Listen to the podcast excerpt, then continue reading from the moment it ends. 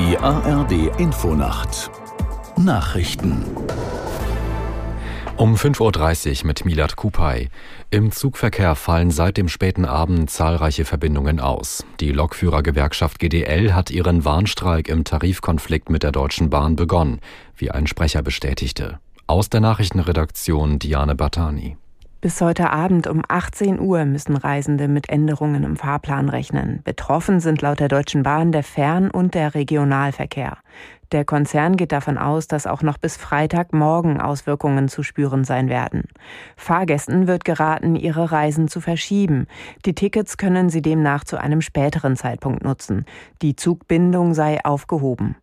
Die Gewerkschaft fordert mehr Lohn und eine Verkürzung der Arbeitszeit von 38 auf 35 Wochenstunden für Schichtarbeiter bei vollem Lohnausgleich. Der UN-Sicherheitsrat hat eine Resolution zum Gaza-Krieg angenommen. Darin werden tagelange Feuerpausen im Gazastreifen gefordert.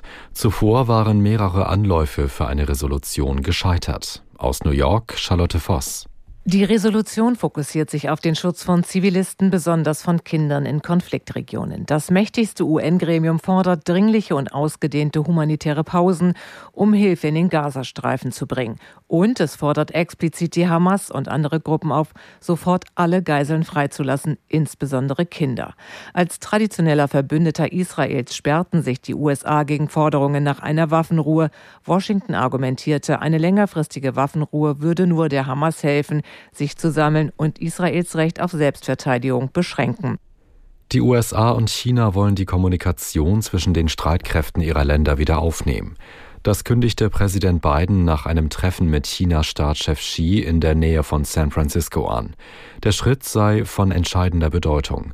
Ohne Austausch könne es zu Unfällen und Missverständnissen kommen. Die US-Regierung hatte in den vergangenen Monaten mehrfach beklagt, dass die sonst übliche direkte Verbindung zu den Streitkräften in China nicht funktioniere. Die Gewerkschaft der Polizei sieht in den stationären Kontrollen an den Grenzen zu Polen und Tschechien keinen Mehrwert. Vorstandsmitglied Wendlands sagte der Neuen Osnabrücker Zeitung, zwar seien seit Beginn der Überprüfungen Mitte Oktober weniger illegale Grenzübertritte festgestellt worden, das liege aber daran, dass die Schleuser wüssten, wo kontrolliert werde.